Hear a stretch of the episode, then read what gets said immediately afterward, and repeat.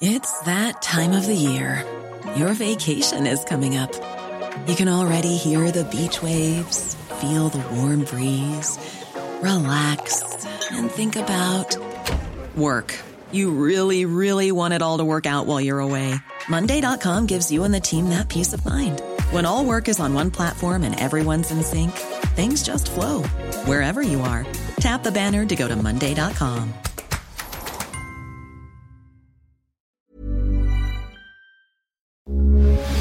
Radio, con la H que sí suena y ahora también se escucha.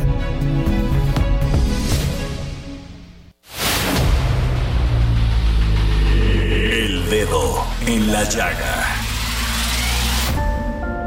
Había una vez un mundo en el que nadie creía. Un país de historias inexplicables. Una nación con personajes asombrosos. Santo Tomás tenía razón. Hay que ver para creer. El México increíble, las verdades que duelen, la voz de los que callan, el dedo en la llaga. Infórmate, diviértete, enójate y vuelve a empezar. El Heraldo Radio presenta El Dedo en la Llaga con Adriana Delgado. Será fe que yo encontré una voz de ternura que me llena de placer. Cuando la oigo hablar, con ella me enamoré. Aunque nunca la conocí, sueño en su querer. Y en sus brazos quiero dormir. Escucho cada día la radio, seguro que la vuelvo a oír. Por el cielo busco mi estrella, a la luna quiero subir, voy estas calles esperando. Y así iniciamos este dedo en la llaga de este jueves 7 de septiembre del 2023. Estamos escuchando Desvelado con Bobby Pulido, que fue un éxito. Y se la dedico a varios personajes de Sí, lleva dedicatoria esta, Lleva esta canción. dedicatoria. Estuvo perfecta. Mejor no pude ponerla. ¿eh? Sin duda alguna. ¿Qué tal, es el eh? tema del día. No, bueno, desde ayer, este, todo este tema de, de velar quién iba a ser después de treinta y tantos meses Sí. en esta incógnita. Sí. Y además es de esos episodios súper interesantes porque todos sabíamos que iba a pasar y aún así Oye, nos desorbitó, ¿no? Sammy, ¿no estás harto? Ya Sin tienen duda. 30 meses en el mismo rollo, en la misma Claro, cantaleta. Ya sabían lo que iba a pasar. El presidente fue muy claro.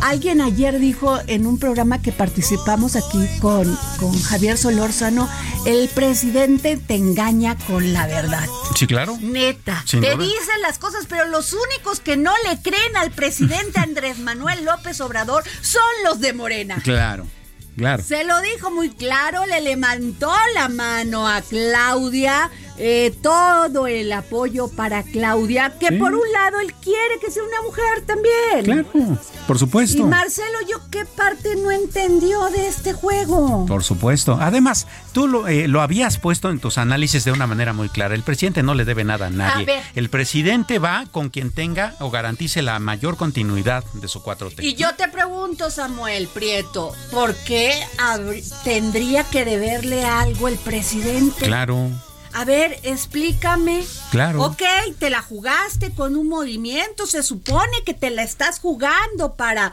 poder hacer un cambio de país, crees en una ideología, crees en un proyecto de nación y bueno, pues el que encabeza el liderazgo en ese momento y en ese momento lo encabezó Andrés Manuel López Obrador y se unieron. exacto. Y se unieron todos. Gracias a eso, Marcelo Ebrard fue regente de la Ciudad de México. Claro. Jefe de gobierno. Sin duda. ¿Sí o no? Sí, así es. Cuando vino lo de la línea 12, el presidente no dijo nada. No dijo Al nada. contrario, los acompañó y los apapachó. Claro, lo cual significó un apoyo. También lo de Claudia con el tema del Repsamen y también el presidente la apapacha. Vente para acá, aquí estás resguardada de los conservadores. Así es. ¿Qué le debe? Nada. ¿A quién le debe? Y dice Marcelo, eh, yo no tengo por qué estar porque no tengo eh, que ser leal con la gente que no me apoya. y tengo que estar con mi gente, ¿sí? Además, pues este, además dice, se lanzó durísimo que las prácticas, la inequidad, la verdad es verdad. Así. ¿Ah, sí hubo Pero ese era el juego y lo sabía. Inequidad, Claro que las hubo. Claro. Claro, lo manifestó Ricardo Monreal, lo manifestó Marcelo Ebrard. También los obligaron, Marcelo obligó a Claudia a renunciar de la jefatura de gobierno, renunció él y marcó la pauta. Así es. Claro, se pasaron por el arco la ley electoral. En todos los sentidos. Tuvo, todos. tuvieron que presionar al Tribunal Electoral del Poder Judicial de la Federación para que a- eh, sometiera al INE a acatar unos lineamientos que nadie respetó. Claro. Vivimos en la ilegalidad y después pidieron la renuncia de Xochil Gálvez, los de Morena, porque como ella eh, tenía que seguir, porque iba a seguir en el Senado y el tribunal les dijo, ¿saben qué? Ahí se acabó. Pues sí. Ni tú ni tú y ya violaron la ley y no importa y vamos legislando en el camino. Sí, por supuesto. ¿Qué hizo el INE? Nada. El Nada. INE es el gran deudor de los ciudadanos. Sí. ¿Por Como lo ha sido desde hace mucho no tiempo. hay fiscalización. Simplemente hacen con el dinero público, con el dinero de usted, el mío, lo que se les da la gana. Así es. Costó un dineral, tres años de campaña. Tres años de definir quién iba a ser este el candidato o candidata de Morena. ¿Quién también los del enfrente que tampoco lo hicieron bien? Así es. porque tuvo que salir Alejandro Moreno con un manotazo para quitar a, a Beatriz Paredes, una mujer intachable con una gran trayectoria política dentro de su partido, no le permitió llegar al final de su del proceso que ellos mismos definieron como partido. Claro. Que nadie entiende por qué se junta el PRI, el PAN y el PRD. Esa es una realidad. Claro, por y lo menos los de Morena son más congruentes. Claro, y encima le quitaron los ciudadanos al ejercicio sacando a Beatriz Paredes antes, ¿no? Por eso, y Xochitl no lo necesitaba, este Claro que no. Xochitl no necesitaba que le hicieran el favor. ¿No? Ella iba directo. Así es. Entonces, bueno, desvelado de Bobby Pulido. Sin duda alguna. Bueno, nos vamos a nuestro primer resumen, informa- eh, resumen informativo. El presidente Andrés Manuel López Obrador aplaudió la orden de un juez federal de Estados Unidos para eliminar la controvertida barrera flotante de boyas con sierras colocada en el río Bravo por el gobierno de Texas. A pesar de las inconformidades y los reclamos por el proceso de selección en Morena, el presidente López Obrador aseguró que sin importar lo que suceda, estará garantizada la continuidad de la transformación. Apuntó que el pueblo ya no permitirá que regresen los corruptos al poder. López Obrador no descartó dialogar con Marcelo Ebrard antes de que pase el mando del movimiento de transformación a Claudia Sheinbaum. No obstante, advirtió que una vez que se haya pasado la estafeta ya no habrá lugar para dudas sobre su apoyo. El presidente López Obrador respaldó a la ex jefa de gobierno Claudia Sheinbaum tras ganar la encuesta de Morena para ser candidata presidencial el próximo año. El mandatario federal sostuvo que se trató de un ejercicio democrático inédito, ya que en México se acostumbraba a que la oligarquía eligiera a los candidatos. Al subrayar que México eligió desde hace décadas el régimen democrático para dirigir la lucha política legítima y permitir la transición política del poder, la consejera presidenta del Instituto Nacional Electoral Guadalupe Tadei Zavala dijo que este organismo está listo para organizar las más complejas elecciones federales de nuestra historia reciente, cumpliendo así con su función de Estado.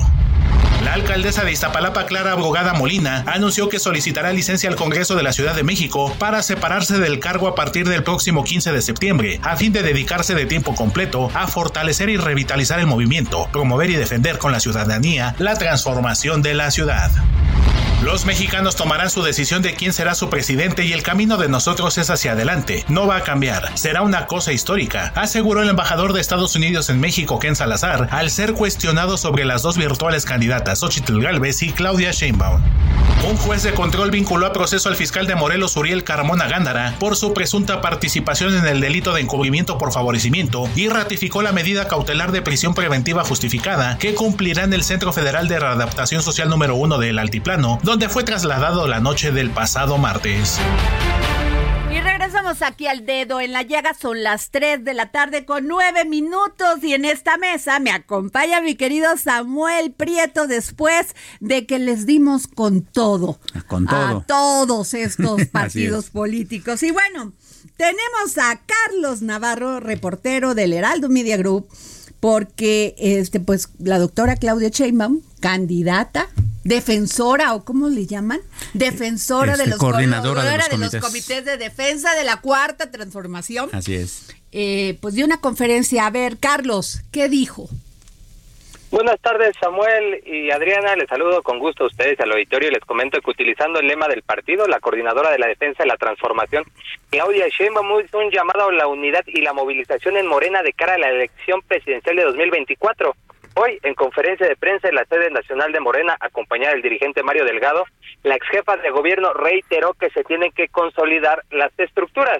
Y es que en esta conferencia de prensa, el Heraldo Media Group le consultó sobre si ya implementaron una operación cicatriz debido a la situación con Marcelo Ebrard y respondió que también hay un acuerdo para seguir convocando a Ebrard a que sea parte de este movimiento.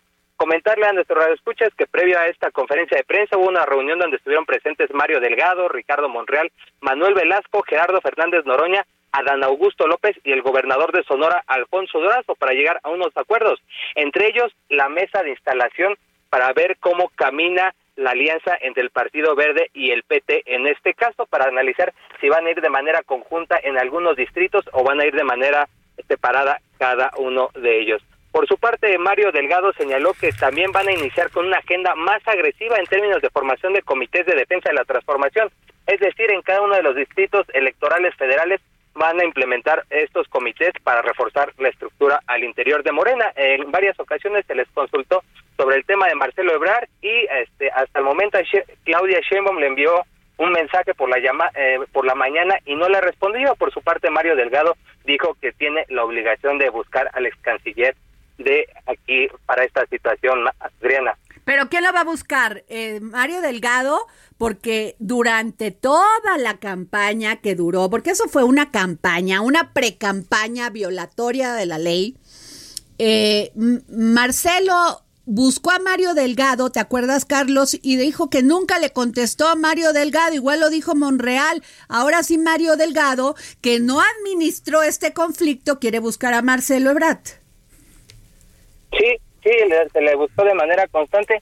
Ahora dice que tiene la obligación de buscarlo. Incluso la misma Claudia le envió un mensaje vía WhatsApp por la mañana y no han tenido respuesta. Vamos a ver de qué manera se desenvuelve esta situación. Ya, recordemos que Marcelo dijo que iba a tener un evento el próximo lunes. Vamos a ver cuál es la postura en este caso del ex canciller. Así es, Carlos. Pues vamos a estar aquí pendientes si se, si se suscita algo y si contesta Marcelo. Aquí estoy pendiente, ¿eh?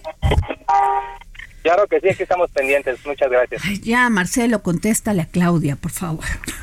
Ya. Sí, sí. Oye, no seas este, enojón. a ver, pero Mario Delgado durante meses no le contestó la llamada a Marcelo Ebrard. Así es, Eso decía Marcelo, se quejaba de que le Sin duda. llamaba y le llamaba y no le contestaba la llamada. Así es. Igual lo dijo Ricardo Monreal. Dijo, yo le mando mensajes, le mando llamaditas y nunca me contestan. Pues, ¿qué, qué quieren que hagan ahora? Pues sí. A ver, si tú no me contestaste, nunca hiciste caso a todas mis, mis, este, pues mis demandas de que hubiese equidad, que hubiese imparcialidad del gobierno ante esta precampaña, Así es. pues ahí está el resultado. Sí, sin duda, porque además estaba en el guion, ¿no? O sea, él estaba siguiendo los preceptos, ya sabía lo que tenía que hacer. El único, si acaso, eh, ah, digamos, punto que dejó sobre la mesa fue los que pierdan la encuesta van a tener algún premio de consolación, habían dicho, ¿no? al segundo lugar le toca dirigir el Senado, eso dijo el presidente hoy. Eso dijo el presidente. Entonces, habrá que ver. A, a estas alturas, entonces, eh, al parecer, Marcelo Obrar sería el siguiente Pero a Ricardo Marcelo Monreal, le ¿no? parece muy poquito. Claro. Pues muy poquito, es el destierro, aunque él no entienda que es el, el otro poder. Sí, sin duda. Pero en fin, tengo en la línea a José Antonio Crespo, doctor en historia y analista político. Doctor Crespo, deme sus impresiones.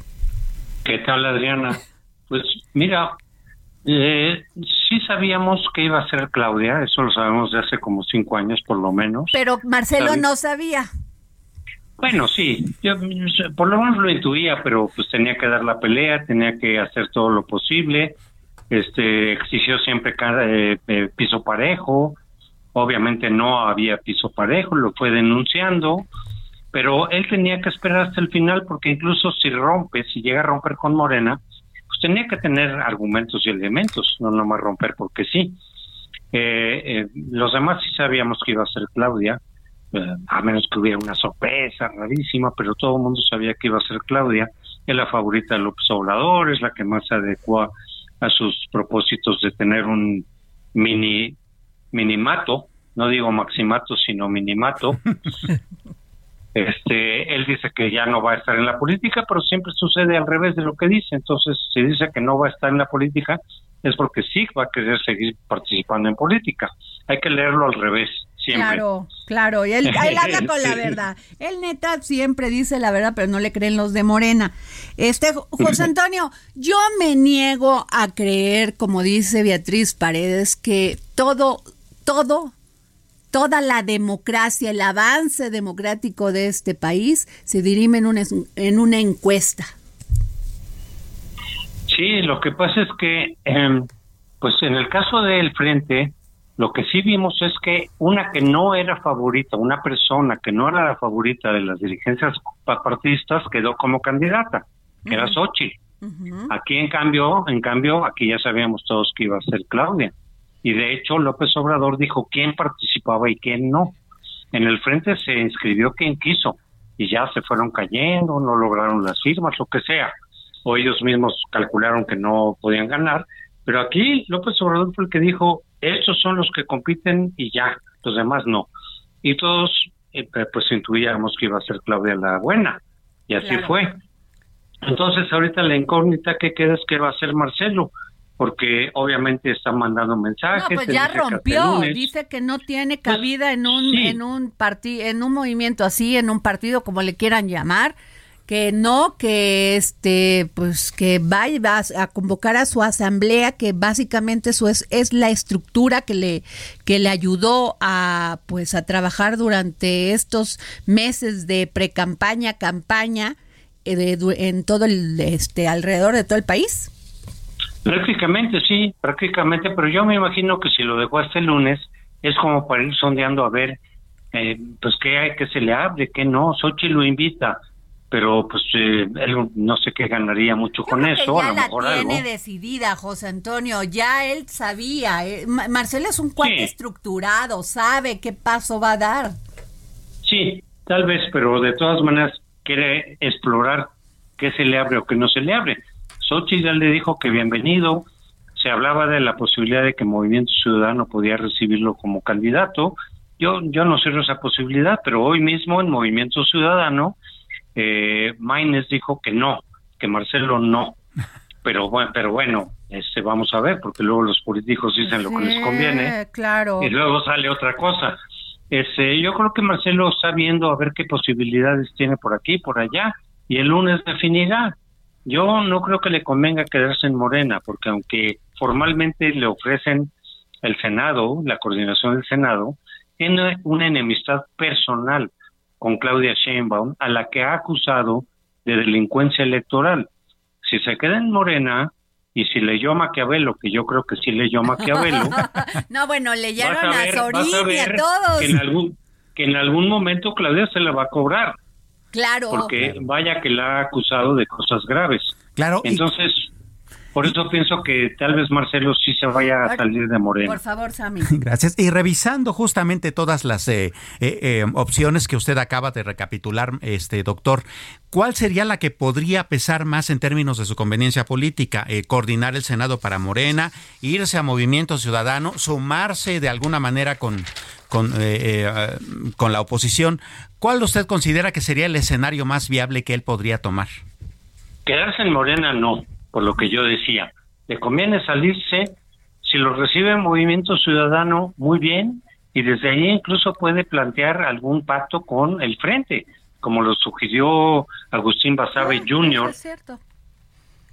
eh, que él dijo, él, es una propuesta muy buena, este que cada quien sale por su lado y el que vaya abajo se suma al otro. Claro. Este, y así sí es más fácil que pueda derrotar a Claudia. Yo me imagino que Marcelo, si se sale, que yo creo que se va a salir, lo que menos querría es que Claudia gane. ¿Para qué quiere tener una enemiga de presidenta? En cambio, Xochitl le ha tirado pues muy buena mensaje. Marcelo, no te rajes y todo, ya no, Y, y, ha, hablado muy bien de él. A Marcelo le convendría mucho más que la presidenta fuera su amiga a que sea su enemiga. Entonces él tendría que ayudar a que ganara. Ahora, te tengo en la línea también, José Antonio, a la doctora María Marván Laborde, politóloga y socióloga, primera y única consejera presidenta mujer del IFE y comisionada presidenta de fundadora del IFAI. Eh, doctora, yo le quiero hacer esta pregunta. ¿Proceden las impugnaciones de Marcelo Ebrard contra Claudia Chainbaum? Porque lo que hemos visto, el gran, el que nos quedó a deber totalmente es el INE. A, ver, difícilmente van a proceder porque este no es un proceso eh, contemplado por la ley. en, primera instancia tendría que ir eh, Marcelo a las instancias internas del que hasta ahora sigue siendo su partido eh, y tendrían que resolverlas. no entiendo mucho por qué el INE nos quedó a deber eh, a menos de que se refiera usted a que validó un par de procesos, tanto en el partido en el poder como en el partido en la oposición, para adelantar las precampañas. a ver, las precampañas ya acabaron, y eso hay que reconocerlo. Eh, difícilmente eh, podrá Marcelo quejarse ante el Tribunal Electoral por porque no le respetaron la ley cuando el partido no respetó la ley. Entonces, eh, veamos qué es lo que deciden, si deciden admitir esas eh, mm, quejas, tendría que ir por un juicio de derechos ciudadanos una vez agotadas las instancias dentro del propio eh, Morena. Así es, José Antonio Crespo, pues es muy posible que haya mujer presidenta, presidente en este país. Pues no solo diría yo muy posible, es casi seguro, porque la jugada va a estar entre Xochitl y Claudia. Eh, cualquiera de las dos que gane, ya tendremos presidenta mujer, y es algo que yo lo celebro. Estaba pendiente esa asignatura en nuestro país, y ya tendremos una mujer presidenta, como en otros países ha ocurrido ya desde hace mucho tiempo. Doctora, ¿qué le significa a usted el que haya una mujer presidenta en este país?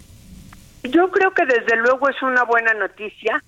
Siendo Xochitl eh, la candidata y Sheinbaum, pues creo que eh, además se neutraliza en el buen sentido de la palabra las personas que digan yo prefiero un hombre a una mujer. Simplemente hoy tendrán que votar qué mujer me parece mejor y me parece que eh, es una eh, tenemos buenas opciones. Claro, eh, pues yo les agradezco a la doctora María Marván Laborde y a José Antonio Crespo que nos hayan tomado la llamada para el dedo en la llaga. Muchas gracias. Con gusto, Adriana. Gracias. Gracias, pues Samuel, ahí está. Ahí, está la, cosa. La voz de dos expertos. Sin duda. Oye, y por cierto, hablando de que sea una, una presidenta mujer, algo que a mí me gusta mucho del proceso es que no se está planteando básicamente en ningún punto de la discusión que, ah, porque tiene que ser mujer en la presidenta, sino que cada una trae su... Exacto, no hubo cuota, no hubo nada. O sea, quien llegue va a ser, sea hombre o mujer, llegó porque tenía por que trayectoria, por trabajo político, Xochitl senadora. Así es. Claudia, jefe de gobierno, había sido secretaria del medio ambiente, una mujer también con un camino político y sobre todo como funcionaria pública. Por supuesto, y, ya traíamos ahí un atraso, pues ahí está Laura Chinchilla, ahí está Violeta Chamorro, ahí está Cristina Kirchner. Bueno, y Beatriz eh, también participando en un proceso así. Si lo creía difícil para, o sea, imagínate, para Morena lo creía difícil, pero el presidente hace dos años y medio la destapó. Más difícil el PRI y el PAN. Y Sin mira, duda. aceptaron porque no les quedó de otra. Claro. Así de sencillo. Bueno, nos vamos a un corte y regresamos aquí para seguir poniendo el dedo en la llaga. Seguro que la vuelvo a ir. Por el cielo busco mi estrella. A la luna quiero subir, Estas calles esperando encontrar a esa voz de ángel que quiero amar. Sigue a Adriana Delgado en su cuenta de Twitter. Arroba Adri Delgado Ruiz. Además, te invitamos a enviar tus opiniones y comentarios en texto o por mensaje de audio a través de WhatsApp al 55 2544 3334. Y si quieres escuchar El Dedo en la Llaga de El Heraldo Radio, en cualquier momento y donde quiera que te encuentres, descarga el podcast disponible en Spotify y iTunes.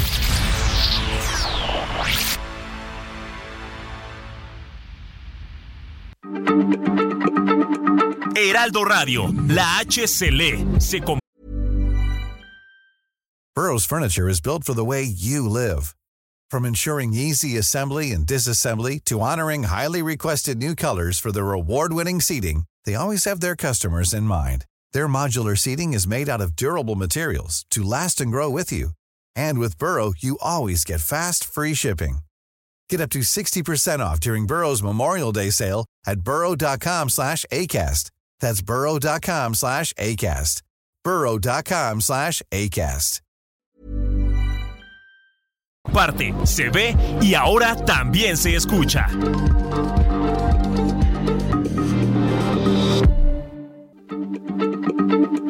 Heraldo Radio, la H se lee, se comparte, se ve y ahora también se escucha.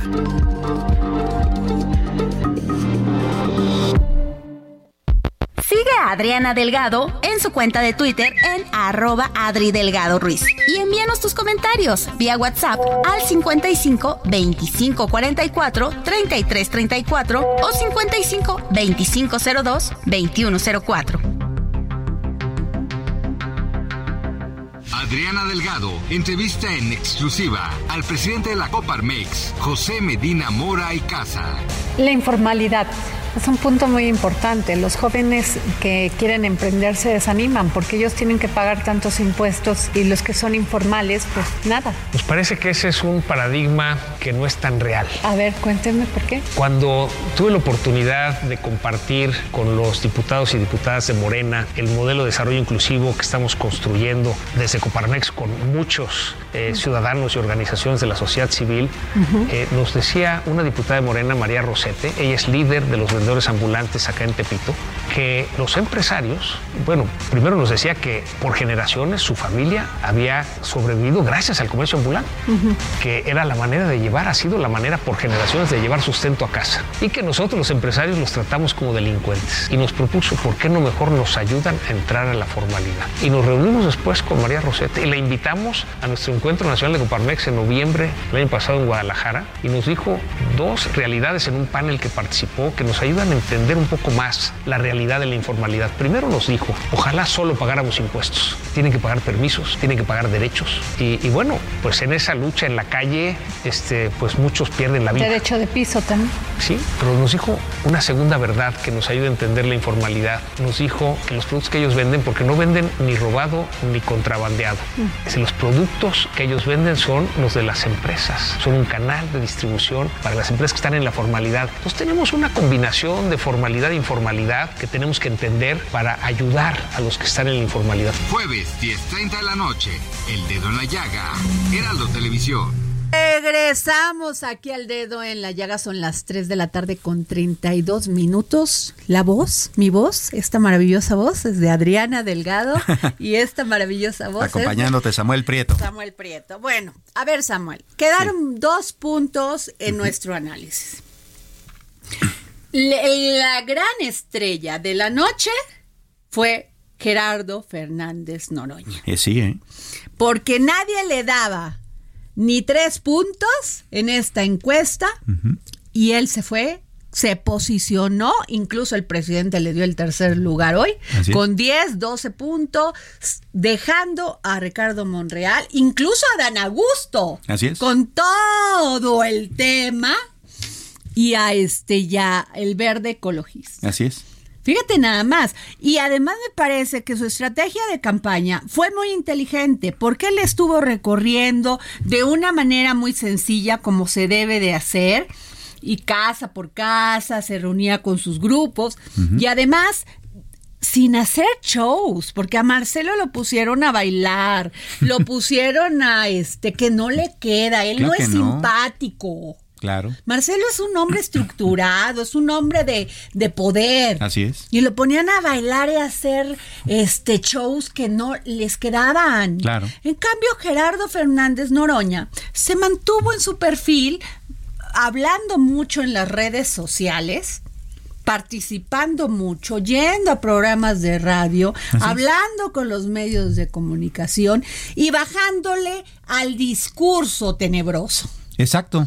Así de sencillo. Creo que ese podría haber, este, creo que es una gran estrategia. No entró en confrontación con nadie, ponía sus puntos muy claros, pero ya sabíamos que así es Gerardo Fernández Claro. Noroña, Claro. que es un hombre muy neta. Muy neta. E- Es un crítico sistémico, ¿no? Así es. Eh, más, más que un crítico acá de, de partidos y esto, lo cual le ganó bastante porque pues eso también eh, mm, le ganó las simpatías de aquellas personas que dicen, bueno, a ver, es- tenemos un hombre crítico dentro del sistema, eso nos puede ayudar a equilibrar las Así cosas, es. El otro punto es, nunca supimos cuál fue el resultado, salvo lo general, de las encuestas. ¿Dónde Claro. encuestaron? ¿Quién ganó qué estado? Exacto. Yo creo que es importante saber quién ganó en el norte. Claro. ¿Quién ganó en el sur? Claro. ¿Quién ganó en la Ciudad de México? Así ¿Quién ganó en el Estado de México? Por supuesto. En Veracruz. Yo creo que es muy, este, muy importante, Samuel. Sin duda. Seguramente será un componente de la estrategia política de campaña, pero también es importante que la ciudadanía entienda esas cosas, porque, bueno, al final No, del día... gastaron empezar- nuestro dinero. para empezar. Y para continuar, también tiene que ver con nuestra capacidad de decisión. Es decir, ah, a ver, el panorama político del país es este en función de cómo ellos fueron ganando ciertas zonas, ¿no? Claro. Porque eso habla mucho también de la percepción que se tiene de ellos y de cuáles podrían ser las soluciones que propongan, Bueno, ¿no? A ver, fueron 12 mil boletas. Así es. Que además dijeron que no, que no era una votación, que era una encuesta. A ver, fueron a las casas, se presentaron seis personas, tocaron la puerta y le dijeron a la señora o al señor o al niño, al, bueno, al joven, podemos entrar a su casa. Imagínate que te intimiden de tal manera Claro. y que te digan, oiga, vamos a hacer una encuesta para Morena y ahí vienen 10 cuates o 10 cuatas y se meten en tu casa. Pues sí. Y entonces con una boletita en mano te dicen, a ver, pues váyase usted al baño. A ver, ahí fir, ahí este táchele, ¿por quién cree usted que quién cree que debe dirigir los comités de defensa de la de la cuarta transformación? Y ya los ves, ¿no? Ahí Así es. y doblándola y metiéndola a la urna. Que además Marcelo se quejó de la urna embarazada. Sí. O sea, se le quejó de la urna embarazada, que había más Así es. boletas de las que tenían que ser y que había muchas incidencias. Ya ves que no procede, dice la doctora Marván, ¿no? Así Sí. que con quién se verá quejar, pues yo Claro. creo que ni con Dios, porque ya Sí. el Dios de aquí para ellos, pues ya le dijo, te Sí, aguantas. claro. Porque además es, era, era obvio. A ver, ¿cómo un proceso ilegal, cómo un proceso que no está en la ley puede ser sancionado por la Pues ley? Eso no me manera, parece ¿no? terrible. Pues sí, ¿no? Terrible. Yo sí creo, ah, no estoy de acuerdo con la doctora Marván, que el INE, que por qué nos tenía que quedar a deber. Claro que sí, porque están usando nuestra lana Claro. los partidos políticos. Claro. No sabemos en qué gastaron, cuánto les costaron las encuestas. Sencillamente no tenemos información de nada que podría servir y que además es su obligación darla a conocer. Sin Que duda. podría se- servir para tomar decisiones políticas. Así es. Sí, sin duda. Así de sencillo. Bueno, pero antes de esto, nos vamos. Fíjate que eh, Armando Quintero, eh, pues dijo: Yo estoy con Claudia Sheinbaum. Lo ha hecho Ah, siempre, ¿no? sí, Es muy sí, claro. Él, él es de la izquierda toda la vida. Así es. Y creo que es muy amigo de Claudia Sheinbaum. Así ¿eh? es. porque Claudia eso sí ha sido muy congruente, ella se ha mantenido siempre en la izquierda. Así es. Y lo ha dicho. Ella no anduvo de aquí para allá. ¿Cómo va la canción? Y de aquí para allá. Bueno, no me acuerdo. Bueno, pero este, esto fue lo que dijo don Armando Quintero. ¿Vamos? Yo hace más o menos tres años, dos años y medio, dije en la explanada de esta alcaldía que Iztacalco era claudista y, y, así es. Y hoy estamos muy contentos por estas tres razones. Primer mujer presidenta de México, una académica sólida en la presidencia de México y una mujer con una historia desde la izquierda, desde niña hasta ahora. Así es que son tres razones muy poderosas para celebrar, festejar que es la coordinadora de, durante este tiempo de la transformación, pero estoy seguro que será una magnífica candidata y que será presidenta de México. Pues, pues, ahí está Arma, este don don este Armando Quintero. Que lo recordamos desde que había estado pues eh, en su trayectoria en la asamblea en la entonces asamblea legislativa ya que fue diputado. Así es diputado local. Un hombre de la izquierda de toda la vida no de toda la vida actualmente eh, alcalde de Iztacalco y lo interesante es que él dice que a él le gustaría competir por la Ciudad de México. Bueno, la pues tiene complicada se va, ahí porque se va a tiene encontrar ahí con, algunos, con ¿no? yo soy hashtag soy su fan de Harfuch Así es. No, bueno, Sí, no hay y- mucha y diferencia. también Clara Brugada también La dijo que ya Clara va Brugada ya ¿no? renunció. Lo que no tengo muy claro es si Harfuch ya renunció a la Secretaría de Seguridad. Todavía Ahorita, a ver si nos investigan, por favor, porque ahí sí ya me quedé antes de entrar en este programa, no había visto información de sobre eso. Samuel, tienes una información además. Eh, sí. Sí. Sí, pues bueno, fíjate que la Suprema Corte rechazó un amparo presentado por Gustavo Cárdenas Fuentes, acusado de ser parte de la red de desvío de dinero a Estados Unidos y de no pagar 342 millones de pesos en impuestos. La resolución tuvo lugar apenas unas horas después de que durante la conferencia del pasado 14 de junio, el presidente Andrés Manuel López Obrador exhortó a una minuciosa revisión de la situación del empresario. Vamos, una de todas estas eh, escándalos que han estado sucediendo es pues con algunas figuras de diversos ámbitos en donde eh, repente el peso de la ley tiene que caer solamente si hay una investigación clara y judicial de que las cosas están sucediendo mal, ¿no? Claro. Así es, bueno, esto eh, obvio se tenía que ver, este, eso era, ya se habían tardado, ¿eh? Sí, sí, claro. ¿Por qué? Porque traen este juicio en Estados Unidos contra Genaro García Luna y Claro. obviamente pues todas sus redes de poder. Por supuesto. Y de económicas, ¿no? Así y financieras. Entonces, Antes ya, como dices, se, se habían tardado, ¿no? pues sí, se habían tardado. Oye, Así es. Samuel, yo creo, fíjate que ay, aquí estoy viendo una nota de lo que dijo Jesús Zambrano, porque Jesús Zambrano, el dirigente del PRD, invita a Marcelo Ebrard al Frente Amplio. Si él quiere, nos sentamos a platicar para construir acuerdos. Yo nomás recuerdo esto. Te digo que son, o sea, es que neta, perdón que lo diga así, van a decir, eh, eh, yo entrevisté a Jesús Zambrano Así es. Y en la entrevista, ¿te acuerdas que me dijo? Pues cuando Marcelo ganó la encuesta en la Ciudad de México y nosotros esperábamos que asumiera eso, dijo que no y se rajó. Sí. Dijo otra palabra Jesús Zambrano. Sí, sí, sí. Y ahora, ¿qué, qué sí Y se ahora va a resulta, ¿no? A, construir acuerdos, ¿no? Híjole, por eso la gente no los quiere. Por eso, Por PAN, PRI, PRD, ¿no? Morena, la gente no los quiere.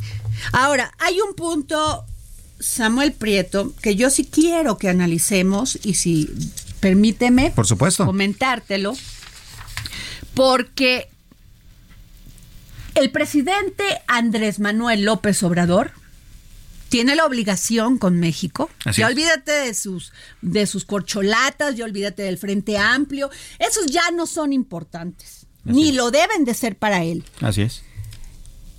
Tiene la obligación con México de entregarnos elecciones limpias, transparentes y pacíficas. Así es.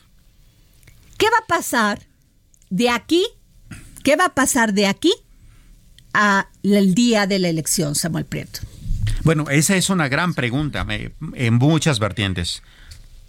En muchas vertientes. Eh, en la parte política, como tú bien comentas, la paz social con que entrega el país, el nivel de división social en el que, en que entrega el país va a significar mucho para el siguiente presidente, particularmente si él espera que sea eh, justamente su sucesora Claudia Sheinbaum, ¿no? No podría entonces eh, darse el lujo de entregar un país tan en ruinas en términos ni políticos, ni sociales, ni económicos, ¿no?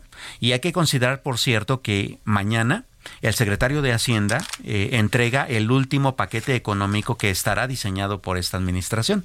Mañana a, las 5 de la tarde se va a presentar a la Cámara de Diputados y les va a presentar el paquete económico. ¿Qué es lo que, qué es lo que hay en ese paquete económico que llama la atención justamente porque hemos tenido pues algunos problemas, ¿no? Déjate de dos bocas, déjate del tren Maya, esos, esas eh, cosas que hemos estado discutiendo muy frecuentemente todos los mexicanos, ¿no? En el gasto operativo, en el día a día, bueno, hay cosas bastante interesantes, pero también hay cosas que preocupan. Ya el subsecretario Llorio había avanzado la semana pasada que no se contemplan nuevos impuestos para el nuevo paquete económico y que particularmente se va a privilegiar el gasto social. Suena bien ambos, ambos tópicos, ¿no? Nada más que, bueno, a, ver, hagamos algunas, algunas este, recapitulaciones. Primero, eh, la reconfiguración de las finanzas públicas que ha hecho el presidente de la República sí ha tenido beneficios importantes en la disminución del gasto administrativo. La burocracia es cada vez menos, ¿no? Y entonces eso, pues sí, eh, es, digamos, una palomita, considerando que ahora más dinero se utiliza para el gasto social. ¿Cuáles son los programas que ahora van a, digamos, a tener todavía más empuje? Pues los que ya conocemos, ¿no? Pensión para el bienestar de las personas adultas mayores, las becas para estudiantes, que son las becas Benito Juárez, el programa este Sembrando Vida, ¿no? Que siembra arbolitos por todas partes. Eh, que por cierto, Marcelo nos debe decir qué pasó con ese programa que, que, que este, el presidente le ordenó que, que, estuviera también en Centroamérica. En, Centroamérica. No nos han dicho nada ni qué pasó con ese dinero. Exactamente. Eh, también la pensión para las personas eh, con discapacidad permanente y este otro programa de becas de jóvenes, tú recordarás, jóvenes construyendo el futuro, en donde pues ellos entraban como becarios en empresas para después obtener empleo. Por lo menos eh, dos o tres de estos programas eh, han estado cuestionados en términos de investigación periodística y documental, ¿no? Jóvenes construyendo el futuro, pues no ha reportado, por ejemplo, cuántos jóvenes realmente se quedaron a trabajar, ¿no? Y después de tener una beca de seis meses, pues consiguieron un lugar realmente en, el, en sus puestos de trabajo. No hay información oficial clara al respecto. Tampoco sabemos...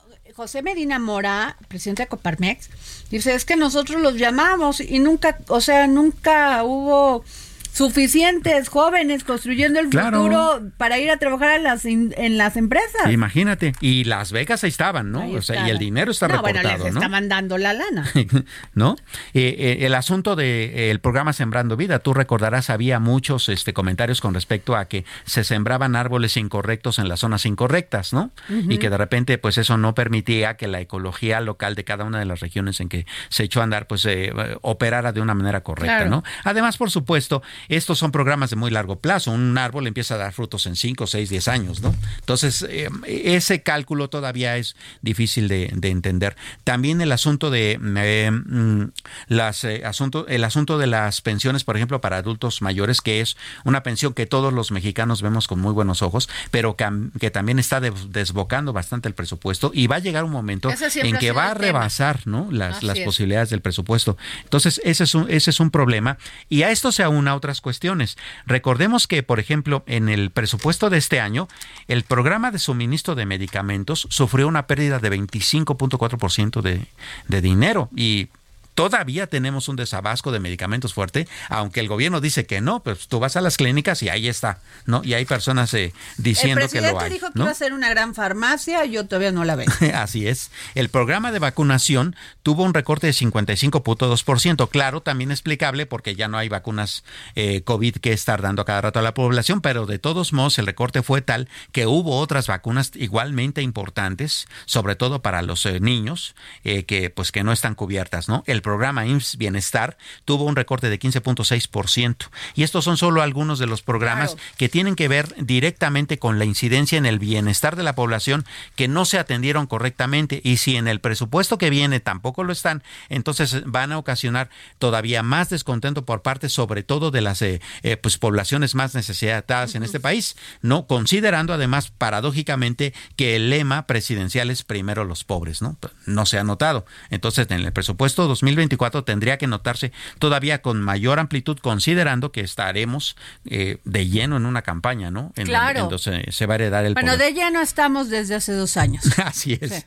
Sí. Ahora, el asunto también que tiene que ver con eh, qué va a pasar con el dinero macro se presume mucho que no tenemos más deuda. Ajá. Bueno, eh, de alguna manera es cierto, pero el costo financiero de la deuda en este año eh, ha sido de 3.37 billones de pesos, es decir, millones de millones de pesos, que es un incremento en términos reales de 5.7%.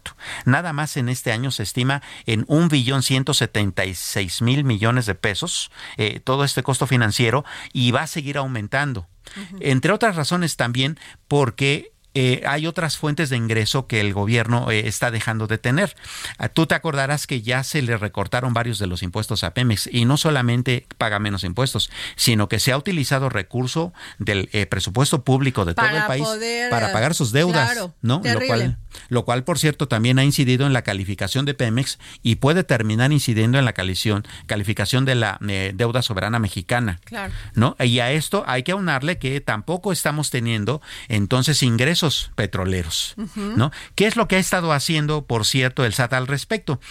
ayer sacaron un comunicado en donde decían de una manera pues bastante festiva, ¿no? Que la recaudación de este mes aumentó 7% con respecto a la del mismo mes del año pasado. ¿Cómo le han hecho? Pues con fiscalización. ¿Cómo se llama eso en términos de pueblo, en términos de mexicanos de a pie, terrorismo fiscal, ¿no? Claro. Claro. Bueno, pues todo, todo el mundo se está quejando de eso. Por supuesto. Y no solamente las grandes empresas, como ellos dicen. Digo, a mí me pasó y eso Pero además lo he de las confesar. grandes empresas son las que deberían de quejarse más. Claro. Claro. A ver, ¿por qué no? Por supuesto. Fíjate, se paga, se paga el, el ISR el día 17 del mes, ¿no? Que es, tú hiciste tu declaración, a más tardar el 17 tú tienes que pagar. A mí se me olvidó pagarlo este mes, lo confieso, me da culpa, señores del SAT, porque ya, ¿sabes cuándo me mandaron mi requerimiento de que tenía que pagar? Al día siguiente. Ya estaba en mi buzón tributario, o, que no o sea, páganos, ¿no? Sí, o sea, están súper gruesos, ¿no? Samuel, de entrada, tú trabajas, el, el, em- tu empleador le, este, te retiene el dinero, te retiene 35%, que Así va de es. 33 a 35%, Así es. y de entrada te quitan 35%. Sí, claro. ¿Para qué?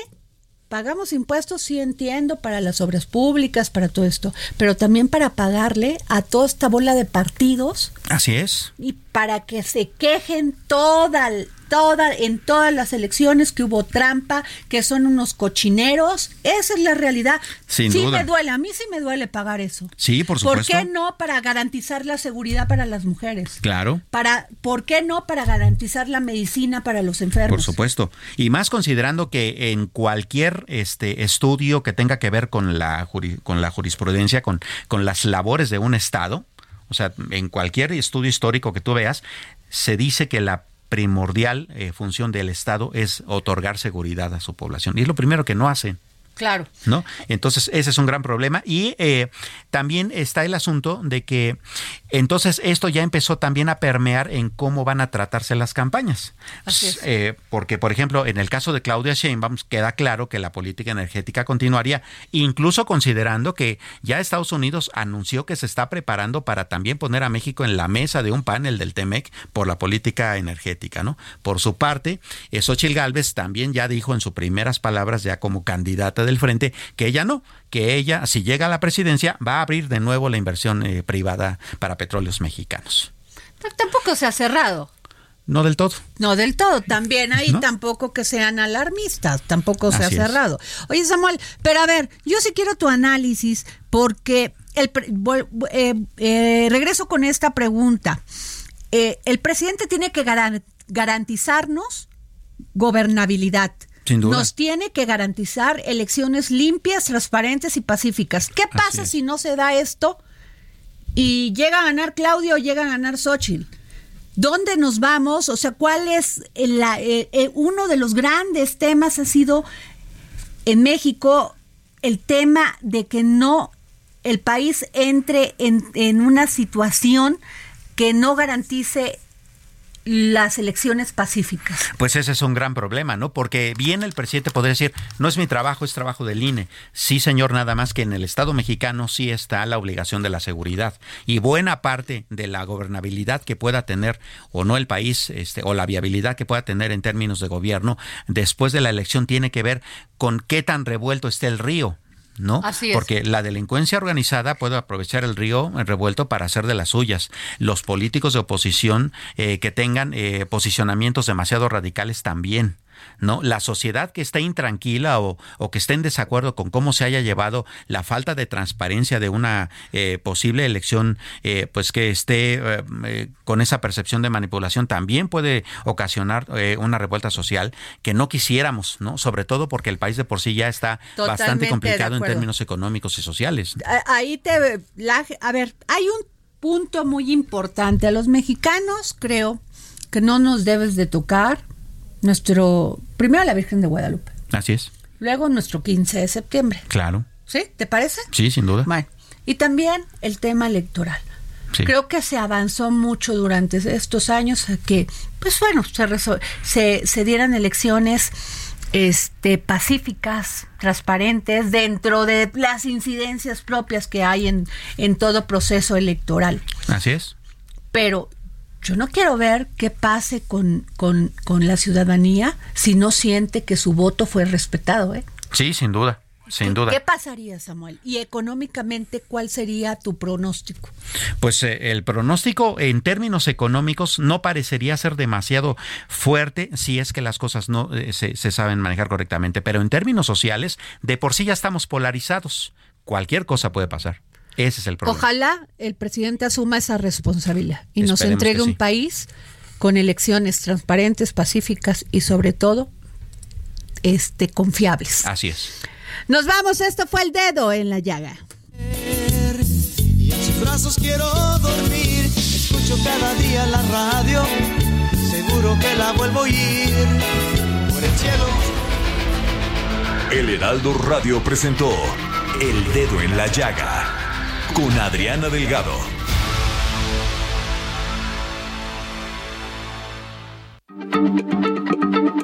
Heraldo Radio, la H se lee, se comparte, se ve y ahora también se escucha.